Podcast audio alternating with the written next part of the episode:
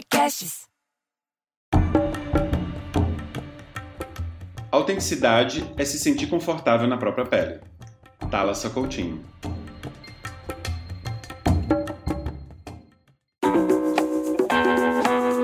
Olá, seja muito bem-vindo, muito bem-vinda para um novo episódio do Arte Inspirar. Esse podcast aqui para quem busca conteúdo transformador. Você que está nos ouvindo também tem muita capacidade de inspirar o outro. Você já pensou nisso? O que é que você faz na sua vida que inspira outra pessoa? Tem muita gente que fala: Ah, mas será que eu inspiro? Mas Vai um pouco aí na sua memória e se lembra quantas vezes você não estava num telefone com um amigo conhecido e a pessoa falou: Nossa, isso que você falou fez tanto sentido para mim. Nossa, isso que você falou agora fez muita diferença para minha vida. Então, sim, todo mundo é capaz de inspirar outra pessoa.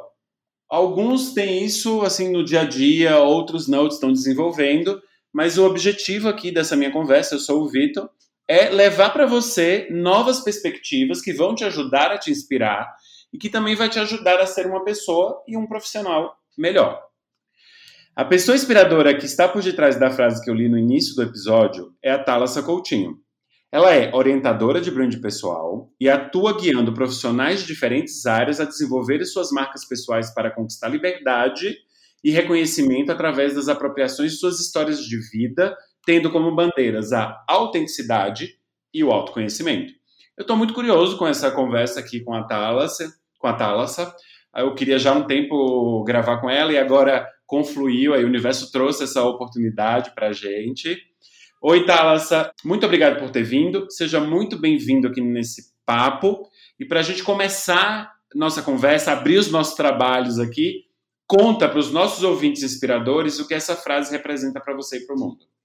Primeiramente, muito obrigada pelo convite. Como você falou, Obrigado. tem bastante tempo que a gente está querendo fazer, então é uma honra estar aqui. Muito obrigada, obrigada a todo mundo que está ouvindo também. Essa frase, é...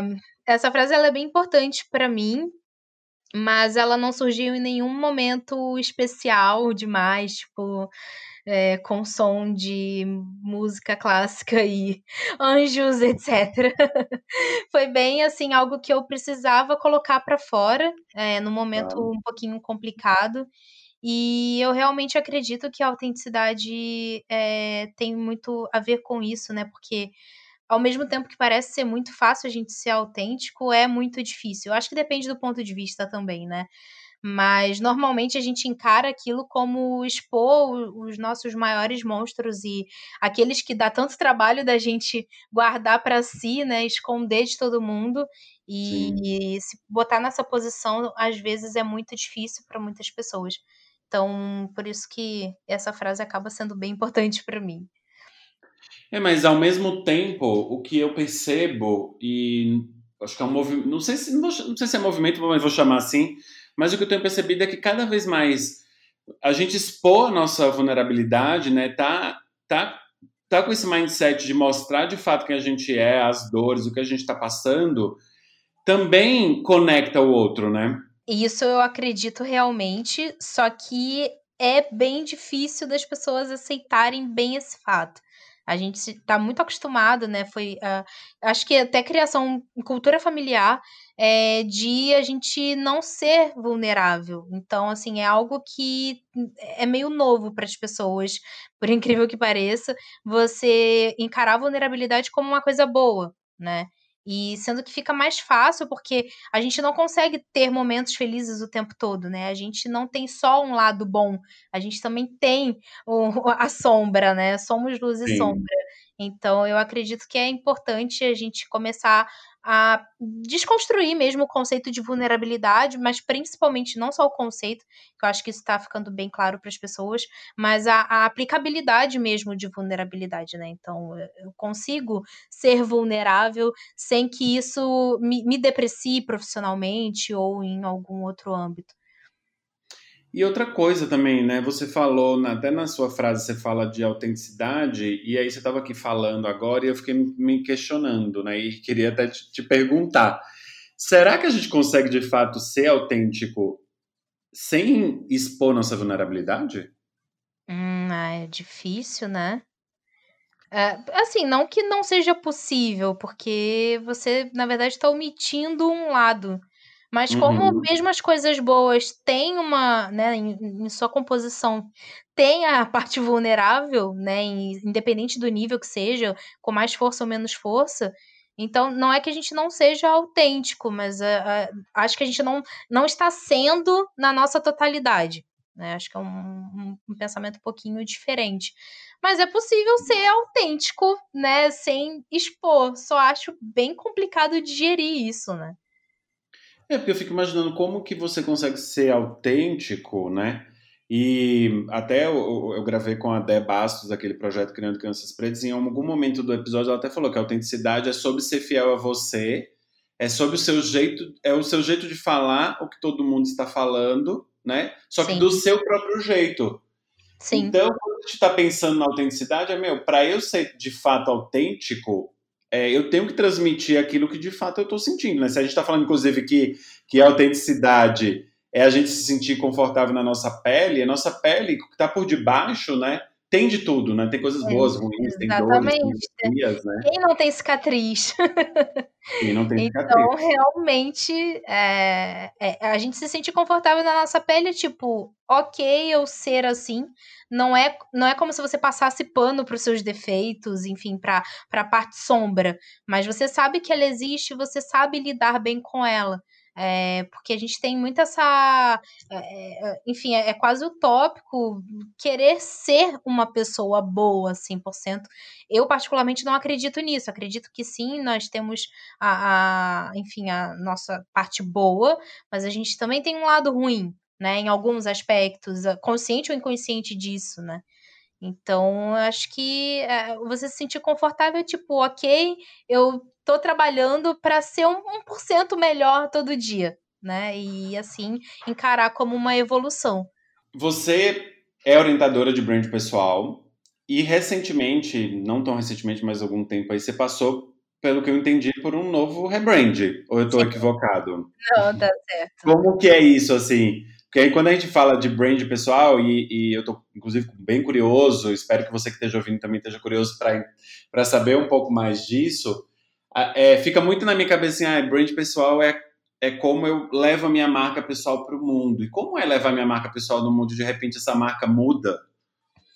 Pois é, então, aí é que vem a, a grande diferença entre o branding, né, que a gente conhece, o que é feito para instituições, é, tá. e o branding pessoal. Um, se tem uma coisa que eu, eu não considero que a gente seja, é, que somos seres coerentes. Não existe muita coerência, é, em essência, sim, mas é, no nosso viver mesmo, né? A gente passa por coisas, a gente sempre está evoluindo, é, mas a gente às vezes também está retrocedendo, dá alguns passos para trás para dar outros para frente, e assim, a, a, em resumo, a gente está em constante mudança.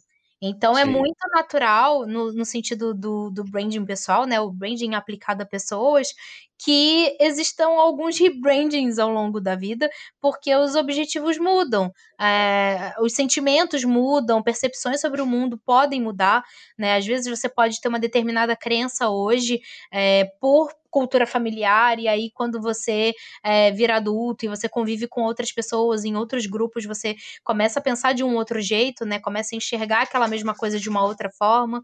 Então é, é algo que não é problemático, né? Você passar por mudanças constantes. Claro que assim, a, a, inconstância acaba sendo um problema. Vamos supor que né, todo mês tu tá fazendo um rebranding. É, um rebranding acontece num momento significativo da vida daquela pessoa. Né? Então ela tá numa mudança de carreira, é, mudança de país, é, mudança de mentalidade mesmo que seja de fato significativa, não é mudar de opinião especificamente, mas é mudar todo um contexto de vida, né? Onde você vai precisar adotar um outro tipo de posicionamento por conta daquele objetivo que você passou a ter e por aí vai. Então eu, eu acredito nessas mutações e rebranding é bem comum de, de acontecer, assim, é bem normal e tá bem ok também, ninguém precisa se, se desesperar por conta disso. Até porque a gente muda, né? E eu acho que é muito natural a gente mudar. É, tem uma coisa até que às vezes eu fico me questionando quando eu vejo muito. Você fez até um post sobre isso recentemente, da mania de cancelar, e principalmente na internet, né? Do uhum. cancelamento principalmente quando se refere a coisas que já passou, coisas antigas. Eu fico imaginando, gente, será que a gente não pode evoluir?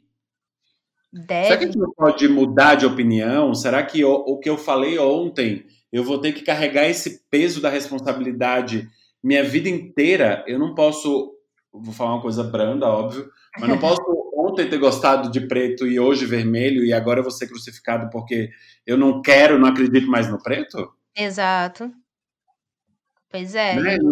É, é, porque tem isso, é, a gente chegou num ponto, até pela, pelo ambiente digital é, facilitar isso, onde, assim, muita gente que não, não tinha coragem de expor a sua opinião, né, tipo, cara a cara, tem assim, uma, uma tela para se mascarar, sabe?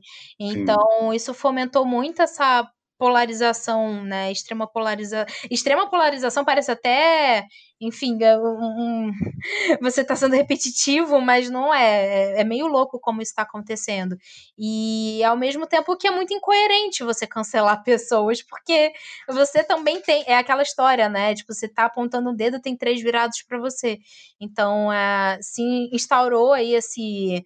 Uh, o, o tribunal da internet e isso, inclusive, faz com que as pessoas tenham medo de se expor e tenham medo de serem autênticas é, e de falarem o que elas pensam, de expor os seus valores, as suas crenças, justamente uhum. por medo do julgamento e, assim, do julgamento que é muito pesado, né? Que ele é impiedoso.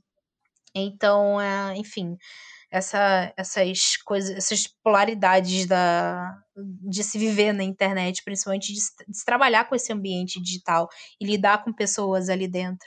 Depois queria que você até aprofundasse mais na questão do, do brand pessoal, mas uhum. eu acompanho você nas redes sociais, inclusive é, seu conteúdo é lindo. Além de ser um é, conteúdo profundo, é um conteúdo lindo. Isso é relevante quando a gente está falando de brand pessoal. Eu tenho que ter um conteúdo lindo, eu tenho que ter um conteúdo combinado. É, eu, assim, tem muitos. Eu já ouvi muita coisa sobre o feed, né? O feed bonito, o feed perfeito, o feed organizado. Não, agora desorganiza. Como que é? Como que é quando a gente leva isso para a internet? É, o quanto o, o, a estética interfere ou ajuda no nosso brand pessoal? Isso é relevante?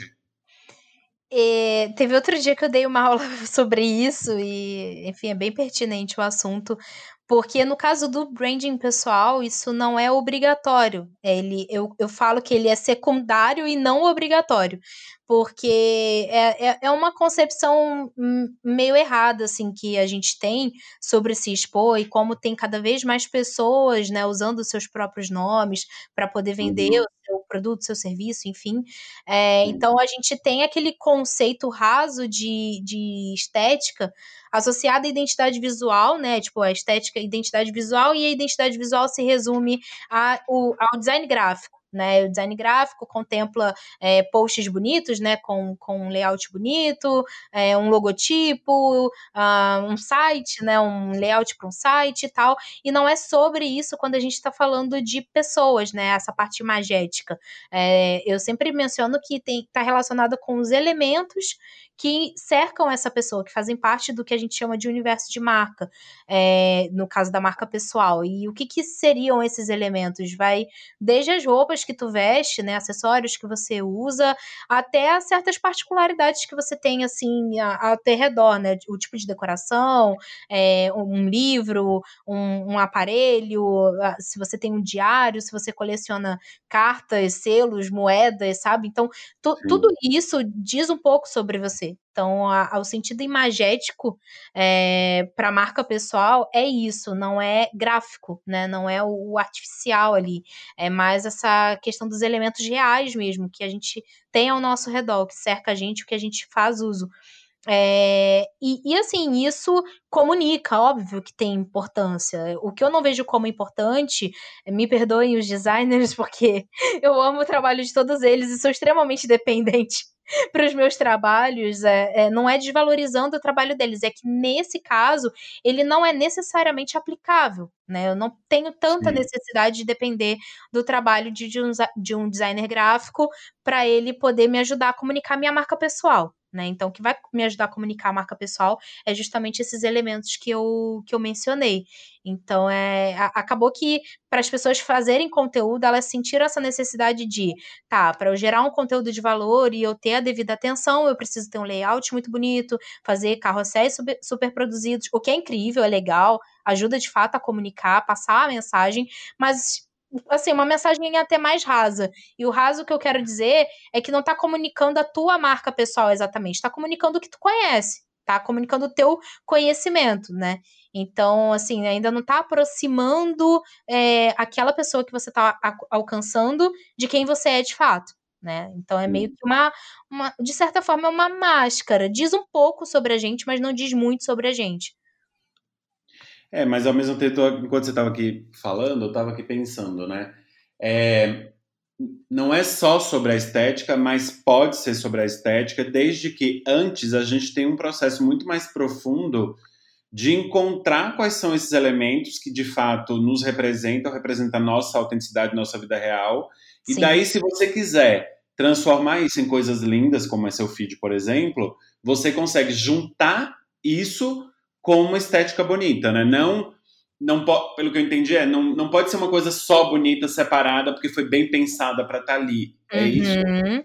Sim, exatamente, porque tem a, a, o branding, na verdade, por isso que eu falo que ele ele não é mais importante do que o marketing. Na verdade, ele anda ali de mãos dadas, mas ele vem antes do marketing, porque você precisa, antes de você ter o como, né? Você ir pro como, como é que eu faço isso, você precisa saber o que é. E eu sempre falo que o branding é sobre o que é. Então, você fazer esse estudo, essa autoanálise, né? Um estudo sobre você mesmo, sobre a, a tua história, sobre a tua identidade, sobre as suas experiências, é, sobre os seus relacionamentos, isso tudo vai ajudar a comunicar o que você quer comunicar, né? Você vai perceber uhum. o que de fato é importante que você sente a necessidade de dar atenção, dar ênfase, porque aquilo que você está dando foco, é, no caso da internet, é onde as pessoas também vão focar. Então, por exemplo, se a pessoa é um influenciador, sei lá, de lifestyle e fala, né, como tem muitos influenciadores, falam da vida pessoal, mostra tudo, né, desde ali quando tá acordando de pijama até a hora que vai dormir, é, ela tá dando um foco para a vida pessoal dela. Então, naturalmente, as pessoas vão querer saber coisas sobre a vida pessoal dela. Vão cagar pro resto, desculpa a expressão. Mas, por outro lado, assim, se eu sou um profissional e eu quero dar foco pro meu trabalho, eu tô associando não só, não tô fazendo só uh, do Instagram, por exemplo, uma vitrine, mas eu tô também comunicando através daquele conteúdo quais são os meus valores, né? No que, que eu acredito. Porque isso aqui vai gerar diferencial, a, a visão de mundo que eu tenho sobre aquilo que eu estou fazendo, que vai me ajudar a me destacar. Né? Não é só eu, ah, olha só que legal o trabalho que eu fiz aqui para não sei quem, sabe? Tipo, um perfil portfólio que a gente costuma chamar. Então, sim, precisa, é extremamente necessário que você tenha um, um certo conhecimento de si mesmo, para até você delegar para um designer, né? Porque, como eu falei, eu dependo desse trabalho, então eu consigo ir de forma muito mais é, eficiente, muito mais direcionada, é, passar um briefing para ele sobre o que eu preciso, porque eu tenho esse conhecimento do que me ajuda a comunicar a minha marca. Então é, é uma coisa que ajuda a compor, mas foi como eu falei, assim, também não tem muito valor se a gente não tá com esse autoconhecimento aí bem, bem alinhado, né? Esse vai ser hum, o 21 episódio e muita coisa permeia o que você acabou de falar, que é autoconhecimento, né? Uhum. Então, tem muito disso, né? E cada vez mais a gente está se dando conta que quanto mais a gente vai para dentro, mais a gente consegue se libertar para fora. Uhum. Né? Precisa passar por esse processo no momento de definição de, do, do brand pessoal? O branding pessoal é sobre autoconhecimento. É, totalmente. É, porque não, não tem outro caminho. Porque se você está querendo é, endossar, deixar uma marca, né? Como, como, a gente fala, se você quer deixar uma marca, existe um porquê. E esse porquê é motivado basicamente pelo que você viveu, pelo que você tem como visão de mundo, como eu mencionei.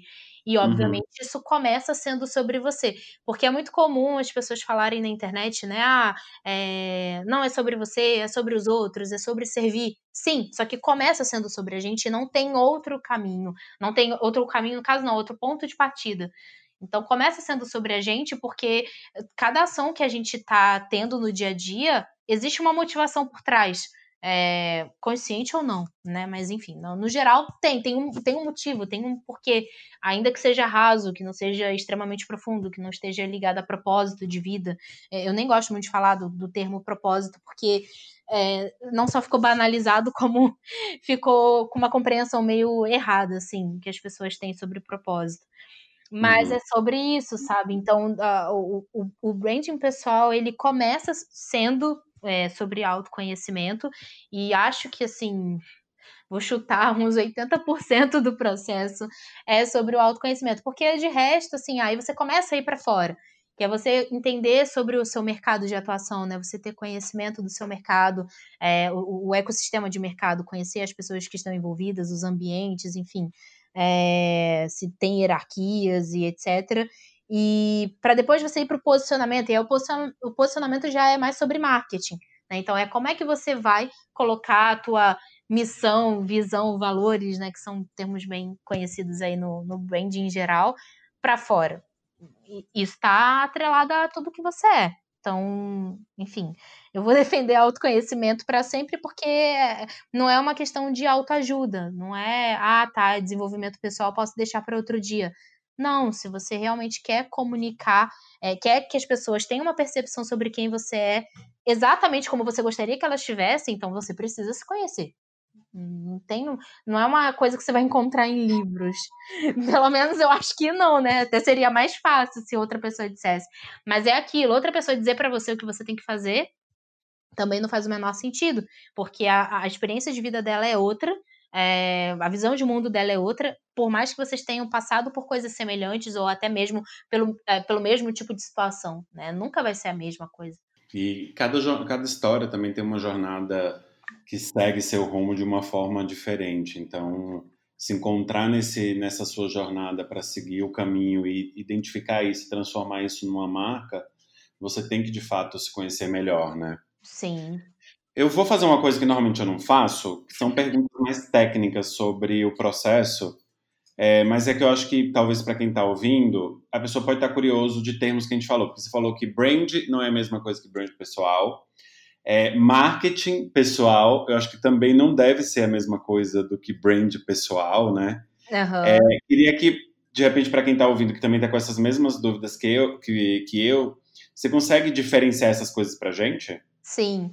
É, o branding, na verdade, assim, o branding pessoal é um, uma vertente do branding, né? Então, em essência, o embasamento é o mesmo. Muitas ferramentas, inclusive, que são, inclusive, que são usadas né, na, no processo, são parecidos ou iguais. Né? O que muda realmente é a, a, em qual situação a gente vai aplicar aquela determinada ferramenta.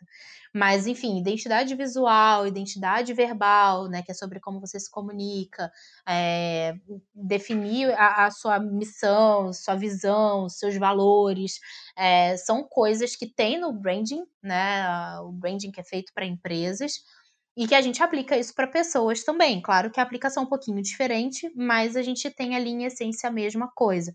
Então, não é muito diferente. A gente tem algumas ferramentas adicionais que aí já são mais voltadas, no, assim, para o desenvolvimento pessoal mesmo, né? Que aí a gente já está falando de pessoas. Porque o, branding, no sentido de empresa, a gente constrói. Eu defendo muito isso, porque eu vejo muita gente falando do branding pessoal, que é você construir a sua marca pessoal. E, na verdade, você já tem uma marca pessoal desde que você nasceu.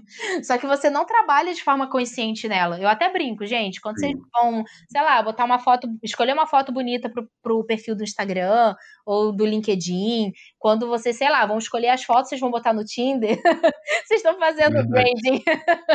Porque vocês querem passar uma impressão. Né? Sim, sim, verdade. Então, eu uso esse exemplo até para ilustrar melhor, Mas é porque sim, a gente faz, a gente faz de forma inconsciente, então existe a marca pessoal. No caso de empresa, se você está desenvolvendo o branding daquela empresa, você está realmente construindo uma marca, né? Porque se você reparar bem, uh, você está trazendo atributos de um ser humano para uma empresa, né? A empresa tem, tem, tem valores, tem visão, e é uma coisa que provém do, do ser humano. Então, assim, não é muito diferente né, na, na prática, só a execução ali que muda um pouquinho. E branding marketing uh, já são diferentes por si só, porque são etapas de um processo. Então, no branding pessoal é a mesma coisa. A diferença é a mesma no sentido de um ser para a empresa e o pessoal se é, falar de pessoas, né? Ser sobre pessoas. E o branding, eu falo que ele vem antes do marketing, porque é, a gente não consegue fazer um, um marketing que seja de fato eficaz se a gente não traz o branding antes. E o branding é, é, até eu entendo a, ele não ser tão popular, por incrível que pareça, por, mesmo estando aí por muito tempo, porque foi algo que foi elitizado por muitos anos. Né? Então, assim, acabava sendo é, um, um, um, conteúdo de acesso de poucas pessoas, né? E muito do meio corporativo. Então, gestores de empresas, enfim, pessoas uh, de alto escalão que né, tipo, poderiam se dar ao luxo de desenvolver suas marcas pessoais. Então, isso não se popularizou, começou a se popularizar tem muito pouco tempo, assim, né? Arrisco hum. dizer que tem bem pouco tempo mesmo, sei lá, dois anos, três no máximo, assim. O marketing é porque é aquilo, a gente tá apegado ao que é tangível, ao que traz resultado. E teoricamente o branding não traria resultado porque não é sobre venda, né? É uma construção. Então, se a gente for fazer uma analogia aqui, é como se o branding fosse a, a base ali é, que, que ajuda a dar estrutura para o prédio que está sendo construído e aí o acabamento ali do, do prédio, né? Tipo, janelas e portas e decoração seria o marketing. Então, assim, o branding realmente é a parte que as pessoas não, não enxergam de primeira, mas que está ali intrínseco a todo tipo de ação de marketing que você faça. É, em poucas palavras, o branding é, é o que e o marketing é o como faz. Seria isso. E quando a gente leva isso para a pessoa, existe um momento certo de ah, agora eu preciso investir em brand pessoal? Como que eu tô? Por que, que eu tomo, tomo essa decisão? Assim, tem. Por que, que a pessoa deveria investir em brand pessoal?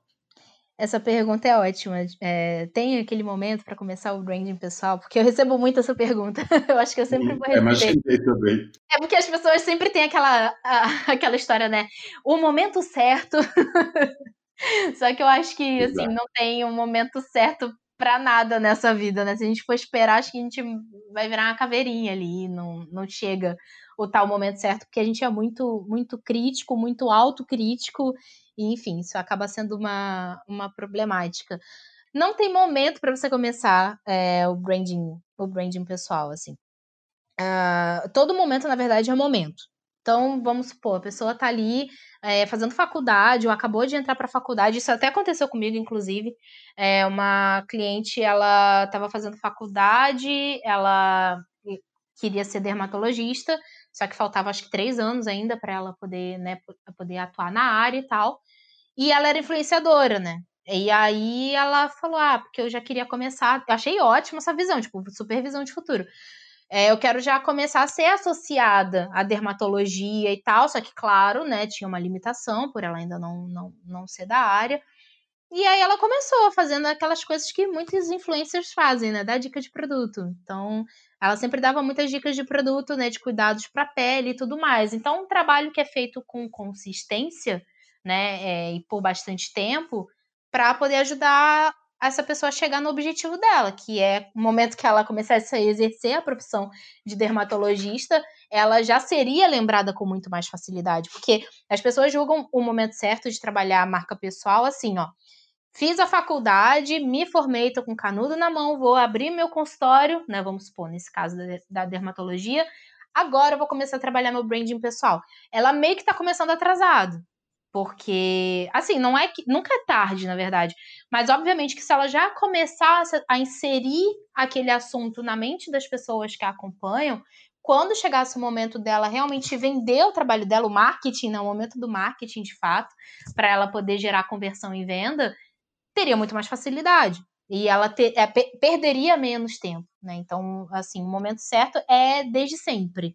Momento que você, mesmo que você não tenha um projeto definido, mas enfim, você quer explorar a sua visão de mundo e compartilhar com outras pessoas, é, é super válido. Então, assim, tudo que você compartilha, seja memes de cachorrinhos fofos e etc., já diz um pouco sobre você, né? Já diz Sim. um pouco sobre o que você curte e tal com quem você está andando. é, então, assim, naturalmente, qualquer coisa que a gente compartilha, seja na internet ou em rodas de conversa, já diz um pouco sobre a gente. Então, não tem momento. E o porquê de, de você trabalhar o branding pessoal é porque você, assim, não, não existe segurança na vida, né? Eu também acho bastante utópico a gente falar que, enfim, ah, quero me sentir seguro. Eu acho que a gente nunca vai se sentir. Mas a gente consegue é, atuar de uma forma mais sólida é, e mais sustentável também, né? Algo que a gente pensa que é a longo prazo. E eu vou dar um exemplo pessoal. É, eu, eu empreendo tem 10 anos é, na internet, né? E eu já, já fui de três áreas diferentes. Então, eu trabalhei com, com marketing de conteúdo, depois o marketing de influência, sempre em comunicação, e depois o branding.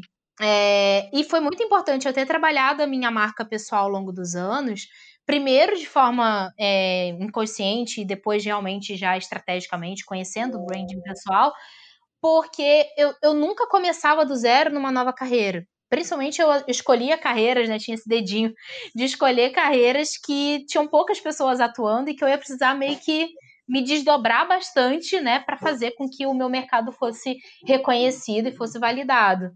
Então, assim, é, é foi importante para mim esse processo todo e eu nunca senti que eu começava do zero, porque as pessoas, tem gente que é meu cliente que me acompanha tipo há oito anos. E isso é muito importante, você tá ali é, sempre deixando muito claro os seus valores, deixando muito claro o seu posicionamento sobre as coisas, é, as suas habilidades, as suas competências o tempo todo, que quando você, sei lá, se acontecer, né, de você mudar de carreira, você não vai ficar com medo. Ah, tipo, caramba, ferrou sabe? Isso não acontece, realmente não acontece. Você pode ficar com receio que você não sabe muito bem o que vai rolar, mas assim, na, na essência, não tem como você ficar com receio, porque você já tem ali um posicionamento que ele é muito consistente, que você tá há anos fazendo, e as pessoas já confiam em você. Então, sei lá, se tu decidir cortar cabelo, é capaz de muitas das pessoas que acompanham você confiar em você sabe? Então, isso que é a parte Sim. legal do branding. Ele te dá essa segurança de marca mesmo, né? Essa percepção que você quer que as pessoas tenham sobre você por muito mais tempo. O marketing já é algo que morre com uma certa facilidade, né? Que é algo que eu considero sazonal. Então, o branding, ele faz com que o, o marketing que a gente faça da gente mesmo é, seja algo de longo prazo. Você que está aí até agora, está aqui ouvindo a gente, se você está curtindo esse papo, tem muito mais coisa, porque daqui a pouco a gente vai entrar num bloco que eu adoro, mas antes é tudo que a Thalassa já falou pra gente, que o papo tá super legal. Então, assim, é, para mim, cada papo nesse episódio, espero que para você que esteja ouvindo também seja assim, são descobertas e conhecimentos e novas formas de aprender sobre determinados assuntos. Né? Se isso está sendo bom para você também, encaminha esse episódio para um amigo, indica para alguém, indica a Thalassa para as pessoas conhecerem. E vamos partir para um momento que é muito especial do, do nosso podcast, dos nossos episódios, que é o bloco Papel e Caneta. É, tem tempo, eu sempre falava isso aqui, acho que vou falar porque a Thalassa acho que não sabe, mas quando o, o, podcast começou, logo depois que, que ele começou, nos primeiros episódios, as pessoas começavam a falar para a gente ah, então, o seu podcast tem tanto conteúdo, eu preciso parar, não dá para eu fazer correndo, porque eu tenho que pegar caderno, eu tenho que anotar, tem muitas dicas práticas. E aí, para quem ouve a gente já há bastante tempo, sabe que se tornou esse bloco papel e caneta por conta disso, que é aquele momento de que eu já perguntava para as convidadas, né? Que é outra característica do nosso podcast, eu só convido mulher para ser entrevistada era aquele momento que eu perguntava as dicas práticas. Então eu vou fazer essa pergunta aqui agora para Thalassa, que é Thalassa, para quem está começando, está ouvindo a gente, está lá, puta, adoraria fazer um processo inteiro com a Thalassa, mas ainda não posso, daqui a pouco vou poder. Quem quer começar o processo de brand pessoal, tem dicas práticas, assim, que a pessoa pode, ah, observe essas questões aqui ou comece por esse caminho. Dá para indicar isso? Ah, sim, é possível. É... Uma coisa que tá super de fácil acesso, literalmente, tá na palma da mão, é você você pode buscar pelo termo branding pessoal para o mundo se abrir para você em relação a isso, né? Você conhecer um pouco mais sobre o termo antes de Sim. mergulhar mesmo nele eu acho que é legal, né? Você saber onde você está se enfiando. É, então, Google tem vários é, perfis legais que falam sobre branding pessoal. É, e uma vez que você decidir, tipo, nossa, eu realmente quero começar isso, claro que a orientação, não com o intuito de vender meu peixe, mas é porque realmente eu, eu sinto isso até mesmo para mim, é, com a orientação de alguém, né, te direcionando, é, é um desenvolvimento pessoal. Então é, é algo que você não, não perde tanto tempo, né, do que fazendo sozinho, porque essa parte do autoconhecimento pode gerar muito emaranhamento. É, assim, é bem normal. No meu curso, todos os alunos entram nessa parte, a maioria vai para terapia, literalmente, porque todo mundo sente a necessidade de realmente expor aquilo, porque é, é um baú que tu abre, né? Você não mexeu nele, a caixinha de Pandora. Então você uhum. decidiu mexer ali para você lidar com as suas emoções, lidar com sentimentos, lidar com traumas, é, com bloqueios, né? Você entender. Ah, tem muita gente que é, que é tímido, que não gosta de se expor, muitas vezes é por, por uma questão traumática, então você realmente é, não fazer isso desamparado é importante, né? A parte do autoconhecimento é terapêutico, e aí você ter um acompanhamento, né, de uma terapia caso for necessário ali, eu acho que é bem importante. Porque realmente começa com autoconhecimento. Então, assim, eu sempre go eu gosto de um exercício, é, mas enfim, é, é um exercício que abre a caixinha de Pandora, que se chama Linha da Vida. Não é um exercício tão desconhecido assim, talvez para quem não seja né, da, da área do marketing, talvez não saiba. Mas a linha da vida é uma, uma linha do tempo mesmo que a gente traça de, né, do, do, momento que, enfim, do ano que a gente nasceu até o ano que a gente está e mapear as coisas que aconteceram na nossa vida. Eu realmente gosto muito porque a gente acaba lembrando de coisas que a gente nem lembrava que tinha acontecido, mas o intuito não é fazer uma timeline é, com coisas que aconteceram, né? Narrando situações que aconteceram, mas a gente se aprofunda nos sentimentos, né? Nas sensações que aquelas situações geraram na gente naquele momento é, que aprendizados que a gente colheu daquelas situações também, né? E como que esses aprendizados impactaram em quem a gente é hoje, né? Nas nossas, as nossas decisões, no nosso posicionamento. Então é um exercício. Inclusive, eu abro até o processo é, de, de mentoria justamente com o exercício da linha da vida, com esse mapeamento, porque é a partir daí que a gente começa a pensar, né? O que rolou com essa pessoa, o que aconteceu na história dela, o que tem de valioso ali, que nem ela mesma dá valor, que é muito importante para o posicionamento dela, né? Que ela pode é, realmente valorizar aquilo para dar um peso maior para sua própria marca, a forma como ela vai se expor.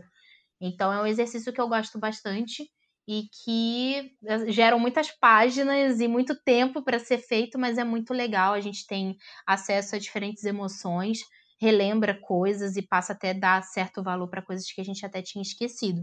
Eu gosto bastante, então já faz parte desse processo.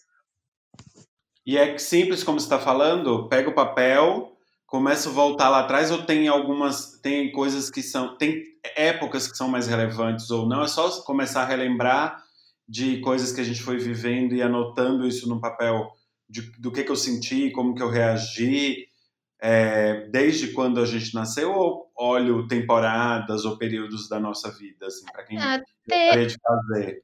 Teoricamente é simples. É, é, bem isso que eu falei, é realmente pegar um papel, traçar uma linha e ir mapeando as coisas. Claro que cada um pode fazer de forma diferente, assim, é, com experiência de atendimento, tem gente que até faz planilha no Excel. para poder mapear. É bem engraçado. Mas assim, é como cada um consegue contar. Tem gente que prefere fazer mapas mentais, tem gente que prefere realmente ilustrar, né? É, fazer listas, é bem variado. Tem gente que prefere escrever um texto. De, de fato, é, uhum. é muito pessoal a forma como vai ser feito. Teoricamente é simples, porque é, foi o que eu falei, é só você realmente pegar um papel, uma caneta e começar a escrever. Só não é simples realmente porque você meio que fica sem saber por onde começa. O começo é mais difícil mesmo, mas uma vez que você começou, o processo já se desenrola um pouco melhor. O que eu falei que é mais complicado é justamente a forma como vamos lidar com as sensações que essas lembranças vão gerar, né? Porque podem ter lembranças muito ruins. É, então, assim, é, acho que você tem que estar tá preparado, e foi o que eu falei. Se você tiver uma terapia aí já de antemão, vai ser muito importante, porque são coisas que você pode levar para terapia e que ajudam muito, potencializam muito esse processo. Mas não tem é, temporadas, períodos específicos para você relembrar. Eu, por exemplo, lembro da minha vida a partir dos quatro anos de idade, né? Eu acho que meio que nessa faixa de idade aí que a gente consegue lembrar das coisas. É, e eu tenho passagens muito marcantes, traumas de vida, enfim. E a, e a ideia não é você é, remoer aquilo negativamente, né? Uh, não é você se sentir mal com aquilo. Claro que pode acontecer de você ficar triste, alguma coisa assim. É, por isso Sim. o amparo terapêutico, né, que eu, que eu falei. Mas a, a ideia é tipo, ok, eu passei por isso aqui, e como é que eu lidei com isso e como é que isso foi importante para formar quem eu sou hoje. É mais nessa essa análise que é um pouco mais complexa, né? A gente pensa nisso. Então, um exemplo é eu tenho um trauma de infância que eu descobri por conta da terapia também, aí foi um baita processo, mas que eu resolvi com a oratória. Então, na verdade, eu tinha uma questão de falar em público é, que, é, assim, era proveniente de um trauma de infância. E eu não lembrava disso. Que doido, né? Meio que Sim. você acaba guardando aquilo tanto que você não, não se lembra. E aí foi depois, foi até um processo ao contrário, porque eu fiz a oratória por conta né, de motivos profissionais. E aí, quando eu fui para terapia, tipo, acho que cinco anos depois da oratória, é, que eu comecei a falar, falar, falar, igual eu tô fazendo aqui, falando pra caramba. E aí, me ouvindo, que eu cheguei à, à percepção, falei, caramba, então meu trauma, né, o meu, minha, minha trava de falar em público era por conta dessa situação que eu vivi quando, quando eu era criança, que eu fui coagida e tal, enfim. Então, é, foi uma, uma situação muito tensa para mim, mas olha só, né, no, no, que impactou. Eu perdi muitas oportunidades de negócio porque eu tinha, não era medo, era pavor de falar com outras pessoas. Eu tinha mania de falar para dentro, né, eu, não, eu realmente tinha muito medo. Então, isso é um exemplo que eu estou dando, porque assim, foi algo que eu tinha esquecido, entre aspas, mas que foi muito significativo, né? Deu valor para algo que eu precisava resolver. No caso, já tinha resolvido, mas deu muito mais profundidade para aquilo. E aí, depois a gente construir, entender quem a gente é hoje e por que, que a gente tem essa. Muitas vezes é por que, que a gente age de determinado jeito, né? Por que, que a gente tem determinados medos Sim. ou não, ou por que, que a gente se atira tão mais fácil. Porque também, do mesmo jeito que traumas criam. É, situações do passado criam traumas, também criam libertações, né? Pode ser que o estilo de vida que você viveu com seu pai, sua mãe e tal, também diz muito sobre as, como você olha as coisas hoje, porque a gente acaba repetindo muito padrão, né? E, e, talvez, sei lá, você tinha um pai ou uma mãe libertador e isso te deu uma liberdade também de, de não ter medo, de se expor e de dar opinião e tal. Então, uhum. pro bem é para entender o, coisas que a gente precisa melhorar, mas também entender o, aquilo que a gente faz hoje tão naturalmente, porque que isso é uma marca nossa e de onde vem isso, né? É, eu considero assim, ó, o processo de autoconhecimento é uma espécie de emancipação de si mesmo. então, assim, você, é, você consegue sair de você mesmo para se ver, sabe? Tipo, você de fato se uhum. enxerga. E isso é muito legal, porque na maior parte das vezes, esmagadora das vezes, a gente age no piloto automático. Então, você tá, você torna tudo isso mais consciente, né? É como se você dispusesse da, como se tua vida fosse uma caixa de ferramentas e você tem situações e sentimentos e aprendizados que são ferramentas ali que você pode usar a seu favor em algum momento. É, né, é o uso estratégico disso para aquele objetivo que você tem no momento. Então, quando a gente conta histórias nossas na internet, por exemplo, gera muita identificação, seja por empatia, seja porque a pessoa passou por aquilo também, e aí, de repente, ela encarou de uma forma diferente e ela aprendeu com o teu aprendizado, sabe? Então, isso faz com que as pessoas se conectem com você E é uma forma delas darem atenção para o que você quer vender também, né? Se você está ali por motivos profissionais. Então, você não está ali só sendo um catálogo e falando dos seus serviços, mas você está associando coisas da sua vida, sentimentos e, e experiências é, para se conectar com outras pessoas e ganhar a atenção delas, para aí, num segundo momento, você ter mais atenção naquele momento que for vender, né? Então, ouvinte inspirador, se você está ouvindo, mesmo que não queira começar nesse momento um processo de brand pessoal, mas quer se conhecer um pouco mais, vale a pena fazer o exercício. Sim, Voltar e fazer essa linha da vida e tentar se conectar.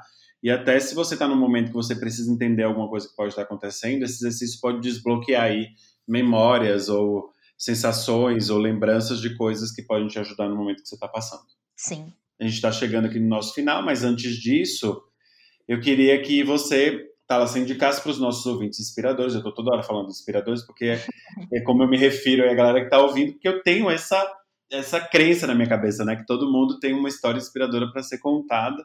Para contar, todo mundo pode inspirar alguém de alguma forma. Então eu queria que você, alguma coisa que você viu recentemente que te inspirou, um livro, um autor, uma série, e que você pudesse indicar aí para a galera e por quê. Hum, tem um, na verdade, eu estou acompanhando tem, tem pouco tempo um filósofo é, chamado Luiz Felipe Pondé. E eu estava assistindo. Foi outro dia, eu estava assistindo um vídeo do Café Filosófico, que é no YouTube. E aí ele estava falando sobre marketing existencial. E, inclusive, fui altamente influenciada porque eu acabei comprando o livro homônimo, é, mesmo, mesmo título, e é muito legal porque não é sobre marketing, né? Embora tenha esse nome, marketing existencial. E, de modo geral, eu tenho, assim, dado bastante atenção para estudar filosofia, porque a gente pratica filosofia no dia a dia sem saber. E eu achei que era legal um conhecimento mais, é, assim, literalmente estar consciente da, do tema de modo mais profundo. E aí, meu, um dos primeiros acessos foi né, por meio dele.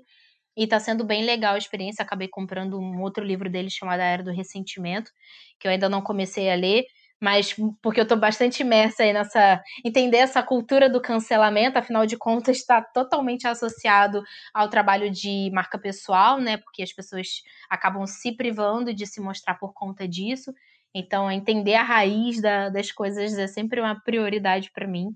E, enfim, eu indico, indico esse vídeo dele especificamente, é meio que um vício se você tiver paciência, óbvio que nem todo mundo gosta de filosofia, mas para outros vídeos dele também tem uma, uma linha de, de pensamento que pode não agradar a muitas pessoas, é um pouco desafiador, inclusive, no sentido de crenças e de valores, mas Sim. eu gosto de, de ouvir justamente pessoas que pensam bem diferente de mim, para eu poder conseguir ampliar a minha visão de mundo, né? Porque a gente.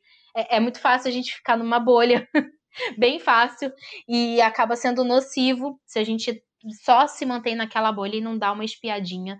Então eu passei a fazer isso, sair um pouquinho da minha bolha para visitar outras bolhas e poder expandir os meus conhecimentos. Então eu recomendo super.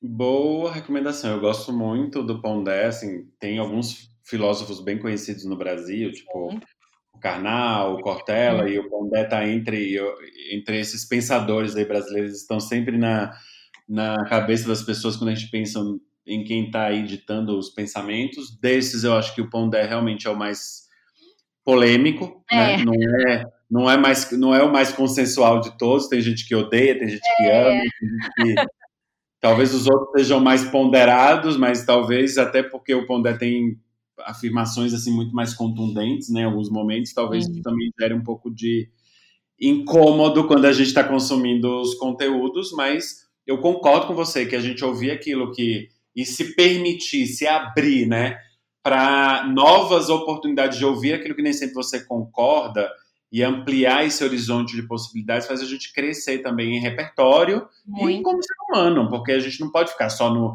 no que a gente gosta, acredita e na nossa bolha. Exatamente. É, é, é foi um erro que eu cometi por muito tempo, por exemplo, sendo empreendedora, é, basicamente, eu só lia livros sobre empreendedorismo. E aí você. É, assim, eu demorei bastante para perceber que estava numa bolha.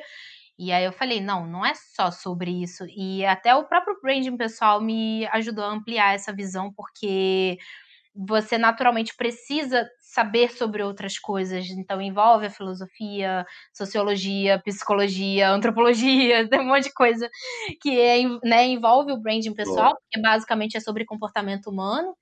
Então, eu falei, não tem como não não né, não assistir outras pessoas. E realmente é, eu acho que a, a, polêmica dele é muito porque a, a, filosofia que ele traz não é romantizada. Então, ela é muito crua, ela é muito realista e isso de fato gera um incômodo muito grande. Eu, às vezes, me sinto bastante incomodada com algumas afirma afirmações que ele faz, mas é, eu gosto desse desafio, acho que é legal, me faz pensar, tipo, ok, por que, que essa pessoa tem esse tipo de opinião, pensa dessa forma, né? Com base em quê? E isso acaba me levando para buscar a raiz daquilo e, enfim, é, foi o que você falou, a gente consegue ampliar o nosso repertório e acho que não tem coisa melhor. Então, galera, você que está aí ouvindo agora, não esquece. Terminando aqui, joga no Google Luiz Felipe Pondé e aí vai nos vídeos dele. Tem o Café Filosófico, tem outros vídeos que você vai encontrar na internet. Massa. Ah, Laça, muitíssimo obrigado por esse momento de troca até aqui. Estou super feliz com a sua presença. A gente tinha falado disso lá no início. Obrigado mesmo. Também. Mas antes disso, esse é o bloco Mexendo Convidado. É aquele momento do jabá, em que você vai dizer o que você está fazendo, onde te conta, seus cursos, o momento da, da sua venda. Vamos esse, lá. Esse é o momento do, do marketing. O momento do marketing. nesse momento, não sei quando é que vai pro ar, mas enfim, nesse momento, nos próximos dias, eu tô com um curso online é, disponível. Eu abro duas vezes por ano, normalmente, porque eu gosto de dar uma atenção plena realmente para a turma, porque costuma ser turma grande. É, eu faço mentoria, trabalho com mentoria, trabalho com consultoria, embora esse ano eu tenha encerrado essas atividades até para dar atenção a, ao calendário do ano que vem. Mas normalmente eu trabalho com consultoria, com mentoria. É, eu acho que é até importante dizer a diferença, né? Que muita gente fica assim, tá, mas qual é a diferença entre consultoria e mentoria? É, mas basicamente, assim, a mentoria é um acompanhamento e a consultoria é algo pontual, né? Então a pessoa precisa de mim para uma situação específica, ali um ajuste de posicionamento que a consultoria pode ajudar. A mentoria realmente é um processo, né? Leva mais tempo, inclusive, é, tem uma duração maior. A consultoria às vezes é algo que você faz em horas, a mentoria é algo que normalmente você faz no mínimo em um mês, costuma durar meses. É, então é importante falar essa diferença. E tem os cursos, eu tenho e-books também disponível, tá? O manual da minha marca memorável tá disponível. Eu sempre recomendo para quem não não tá muito por dentro do branding pessoal, porque ele ele sintetiza bem a forma como eu trabalho, né? A minha metodologia de trabalho, é, que tem essa base, né, em autoconhecimento, conhecimento de mercado, posicionamento. E ele tá disponível, e a Vitalício tá aí para comprar quando puder. E o curso, como eu falei, vai ficar por poucos dias aberto. E é isso, me encontrem no Instagram. Meu nome não é tão comum assim, é fácil de achar. Thalassa Coutinho. Na verdade, Thalassa Coutinho em tudo. Isso, Thalassa com H. e dá para me encontrar em todas as. quase todas as plataformas. Eu ainda não estou no YouTube, mas tem o podcast também do Minha Marca Memorável. Tá no Spotify, Deezer, etc. Que aí eu falo também sobre branding pessoal, LinkedIn Thalassa Coutinho. E é isso. Né? É onde eu tô mais ativa, né? O Instagram e o LinkedIn são os lugares onde eu tô mais ativa. Bom, ouvinte inspirador, você que ficou até agora, eu espero que esse episódio também tenha sido muito inspirador para você, como foi para mim. E espero que você também tenha gostado de participar. Eu amei, tá? muito obrigada. A gente pode continuar essa conversa nas nossas redes. A Thalas acabou de falar todas as formas de encontrar ela. A gente também tem o nosso Instagram, que é o Arte Inspirar Podcast. E, que e para você que curtiu, segue a gente para saber dos próximos episódios. Para você que começou ou, e chegou aqui hoje, agora, nesse momento que você está ouvindo, a gente tem vários outros episódios de, com muito conteúdo legal. É, então eu recomendo também aí dar uma maratonada, dependendo do conteúdo que você gosta. Tem é, sobre negociação, tem sobre é, escrita criativa e afetuosa com a Ana Holanda. A gente falou sobre a internet que a gente quer com a Dania Reis. A gente falou sobre criatividade com a Rafa Capai, tem muita coisa legal. Você pode também continuar essa conversa ou mandar sugestões para a gente No nosso Instagram tem lá e-mail, tem tudo. Você pode mandar sugestões, indicar participantes, temas. Inclusive, o episódio anterior a esse da Thalassa foi uma indicação de um pedido de, de ouvintes. E a gente, ele vai sair, ele já saiu. Quando você está ouvindo esse hoje, ele já saiu. E é isso, gente. Espero que vocês tenham gostado. Muito obrigado e até um próximo episódio. Obrigado, Thalassa. Obrigada.